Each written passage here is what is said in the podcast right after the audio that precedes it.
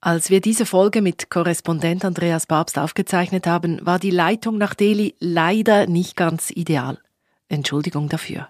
Dieser Podcast wird Ihnen präsentiert von der LGT, Ihrer Privatbank in der Schweiz. NZZ Akzent.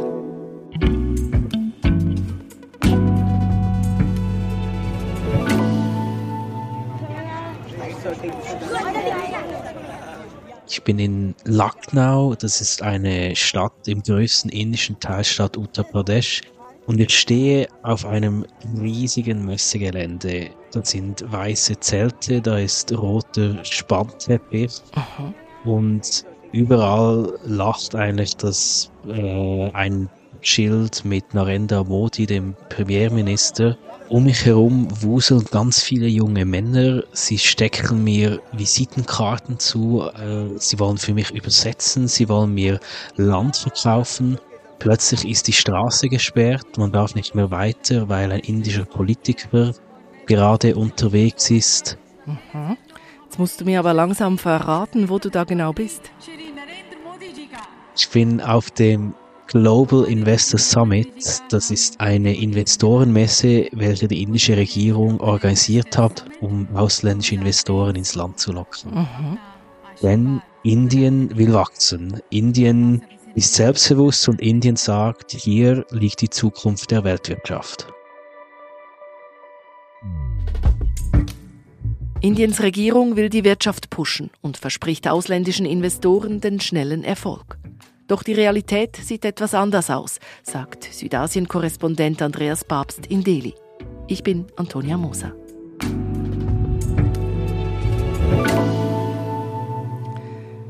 Andreas, in Indien liegt die Zukunft der Weltwirtschaft.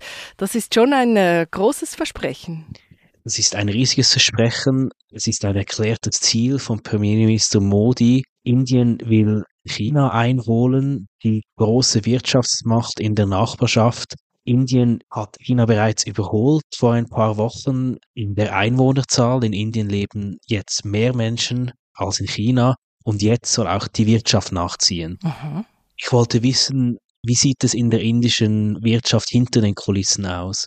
Also habe ich mit Investoren gesprochen, die schon länger in Indien tätig sind habe sie gefragt, ob das wirklich so einfach ist, in Indien Fuß zu fassen. Und was haben sie dir gesagt?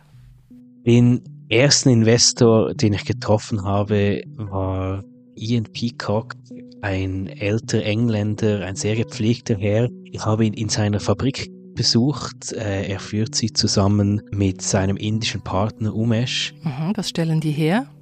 Die Fabrik stellt doppelte Böden für große Industriebauten her. Okay. Das sieht ganz anders aus, als man sich in Europa eine Fabrik vorstellt. Die Maschinen sind sehr, sehr in die Jahre gekommen. Da gibt es sehr viel Handarbeit. Äh, es gibt auch kein Förderband. Die Arbeiter schleppen eigentlich die Metallteile in großen Plastikkörben von einem zum anderen Arbeitsschnitt. Trotzdem läuft diese Firma gut? Ian Peacock sagt, in den vergangenen Jahren wurden Handelshemmnisse abgebaut, dass die Steuer sei vereinheitlicht worden und er will jetzt expandieren. Mhm. Nur hat jemand auf dem Land, auf dem sie die neue Fabrik bauen wollen, bereits ein Haus gebaut, hat eigentlich dieses Land illegal besetzt. Also denen zwei gehört ein Stück Land und das habe ich richtig verstanden. Da hat jemand einfach schon draufgebaut. Genau, mal in Indien nennt man das die, die Landmafia, wenn jemand kommt, obwohl dir ein Land gehört und einfach ein paar Mauern oder ein kleines Haus draufbaut und dann sagt, es gehört ihm. Okay. Es ist sehr schwierig äh, für Ian Peacock nun zu beweisen, dass das Land ihm ist. Er hat zwar alle Dokumente, er könnte vor das Gericht gehen, aber indische Gerichte sind extrem langsam. Das heißt, Peacock müsste Monate, jahrelang auf einen Entscheid warten.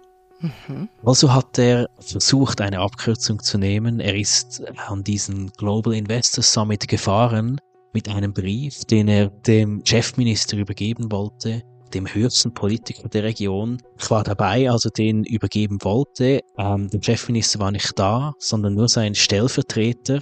Und auch zum Stellvertreter ist er nicht vorgedrungen, sondern nur zum Assistenten des Assistenten des Stellvertreters.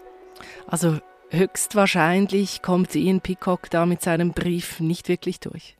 Wahrscheinlich ist dieses Anliegen irgendwo versandet. Und das zeigt so eine Schwierigkeit, die Investoren in Indien im Moment haben, mhm. dass man zwar riesige Unternehmen anlocken will, man will Apple, man will Siemens, aber eine kleine Firma, die eigentlich gut funktioniert, hat extrem Mühe, mit den richtigen Politikern in Kontakt zu kommen. Und es dauert einfach alles sehr, sehr lange, was den Wachstum erschwert. Wir sind gleich zurück. In einem turbulenten Marktumfeld brauchen Anleger einen verlässlichen und vertrauenswürdigen Partner. Die langfristige Ausrichtung von LGT Private Banking gibt ihnen Stabilität und Sicherheit. Mehr erfahren Sie unter www.lgt.com.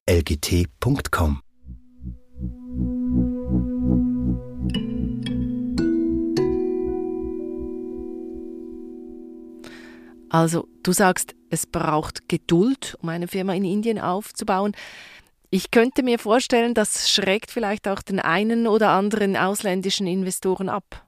Das tut es tatsächlich. Wer nicht abgeschreckt wurde, ist Felix Rüesch. Er ist der CEO der Firma Cleanfix äh, in Henau, das ist im Kanton St. Gallen. Die Firma Cleanfix stellt Putzmaschinen her und Felix Rüesch wollte nicht wie alle Konkurrenten nach China expandieren, sondern 2019 expandierte er nach Indien. Mhm. Wie hat er das gemacht? Felix Rüesch hatte Glück. Er hat über Kontakte einen indischen Geschäftsmann kennengelernt, der sofort in die Schweiz flog mhm. und ihn traf und ihm vorschlug, zusammen in Indien ein Joint Venture für Putzmaschinen aufzubauen. Okay, und hat das funktioniert? Der indische Geschäftspartner hat ihm in Indien eigentlich alle Türen geöffnet, hat ihn sofort den wichtigsten Leuten der Branche vorgestellt. Man ist als Europäer manchmal etwas überrascht, wie schnell man in Indien mit Millionären und Politikern am Tisch hockt. Mhm. Und es hat geklappt. Die Cleanfix hat nun eine Firma in Indien. Mhm. Also neben Felix Rührsch hatte da sozusagen Glück und hat einen guten Partner gefunden. Genau, äh, die Hürden waren für ihn natürlich viel kleiner, weil ihm viele Dinge einfach vom Hals gehalten wurden. Die indische Bürokratie kann enorm mühsam sein. Das Joint Venture in Indien läuft offenbar gut. Rüesch und auch sein Inspaß sind sehr hoffnungsvoll, dass sie in ganz Asien expandieren können. Es ist ja schon so, dass die Wirtschaftszahlen in Indien vielversprechend sind. Das Bruttoinlandprodukt soll in diesem Jahr 6% wachsen. Im vergangenen Jahr sollen es 9% gewesen sein. Okay. Die Regierung Modi hat diese Zahlen, diese Wachstumszahlen eigentlich fast zur Glaubensfrage erhoben. Man darf diese Zahlen auch nicht kritisieren. Aber also warum gibt es denn Kritik? Also diese Zahlen, die tönen ja tatsächlich sehr gut. Es gibt namhafte Wirtschaftsanalysten, die sagen, die Zahlen tönen ein bisschen zu gut. Indien hat stark unter der Covid-Krise gelitten. Mhm. Die Zahlen zeigen eigentlich, dass sich das Land gut erholt. Sie zeigen aber nicht unbedingt, dass die Wirtschaft wächst. Okay. Es gibt auch Indikatoren, die besorgniserregend sind aus Wirtschaftssicht. Der Konsum geht zurück, gerade in der Mittelklasse. Gegenstände des alltäglichen Konsums, Zahnbürsten, Zahnpasta oder auch kleine Autos, Roller, das wird alles weniger konsumiert, was zeigt, dass weniger Geld vorhanden ist in der Mittelklasse. Mhm. Die Arbeitslosigkeit im Land ist zudem enorm hoch. Und das ist auch für die Investoren ein Problem. Wie meinst du das? Nur ganz wenige Menschen in Indien haben Geld, um sich Dinge zu kaufen oder zu konsumieren. Die große Mehrheit der Menschen ist sehr arm.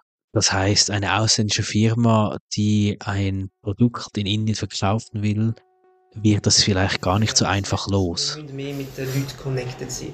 Und zwar nicht mit den 2, 3, 4 Prozent, die gut leben, sondern mit den anderen. Und jetzt ist mir klar geworden, als ich mit Nikolaus Böhnlein gesprochen habe, ein junger Schweizer, ein junger Schweizer Unternehmer, der seit drei Jahren in Indien lebt und hier seine, seine App entwickelt.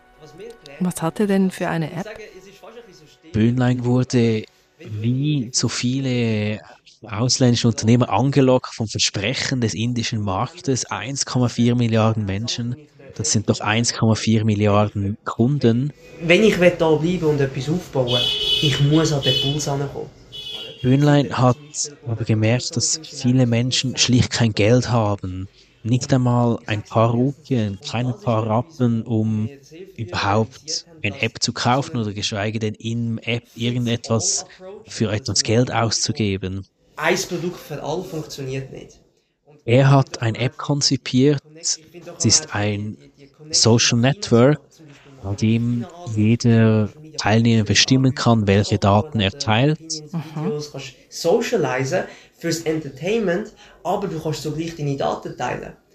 Diese Daten werden Ende des Monats verkauft und zu Geld gemacht und alle Mitglieder in diesem Netzwerk bekommen das Geld. Das ist nicht viel Geld, das sind ein paar Rappen, aber für Menschen, die sehr wenig Geld haben, sind diese paar Rappen doch etwas, das sie gerne nehmen am Ende des Monats.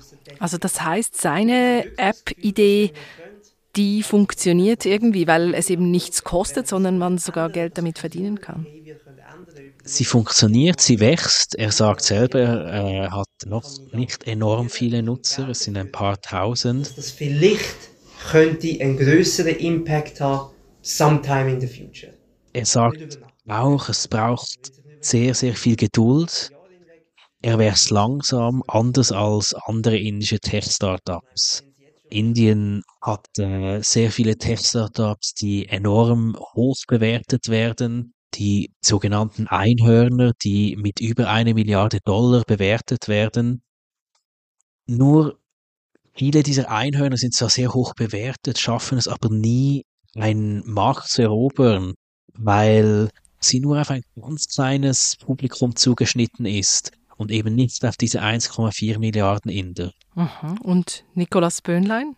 Nikolaus Böhnlein glaubt, sein App ist tatsächlich eine App für alle. Er sieht viel Potenzial, wenn er es aushält, solange er hier bleibt. Es ist kein einfaches Leben es ist genau das Gegenteil von dem, was die westliche Welt vorschlägt, kennt und, und probiert zu pushen.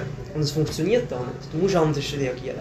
Und das ist, mal sagen, er musste viele Erfahrungen machen in Indien. Mhm. Er sagt, man muss flexibel sein, um hier erfolgreich zu sein, man muss abenteuerlustig sein und man muss vor allem verstehen, dass die Kunden sind die sogenannten Kleinleute, er ist weggezogen aus diesem Startup-Umfeld äh, in Delhi, aus diesen glänzigen Neubauten, die aussehen wie in Singapur. Er lebt jetzt in Old Delhi, das ist ein sehr wildes, sehr lautes Quartier äh, hier in der Hauptstadt Delhi, um eben das echte Indien zu sehen und nicht nur den Schein. Ist denn auch das, dieses ganze große Wirtschaftsversprechen, ist das auch nur Schein oder was würdest du da sagen? Ich glaube, man muss ein bisschen unterscheiden. Ja, da ist viel Schein. Die Regierung will dieses Wirtschaftswachstum. Die Zahlen sind wahrscheinlich frisiert. Hinter den Kulissen sieht man aber durchaus, ja, da ist Potenzial. Es gibt Potenzial in Indiens Wirtschaft, es gibt wahnsinnig viele junge Menschen, nicht nur Konsumenten, sondern auch junge Unternehmer, die kreativ sind, die etwas erreichen wollen. Indien kann eine Wirtschaftsmacht werden, aber vielleicht ein bisschen anders, als sich das die meisten gerade vorstellen.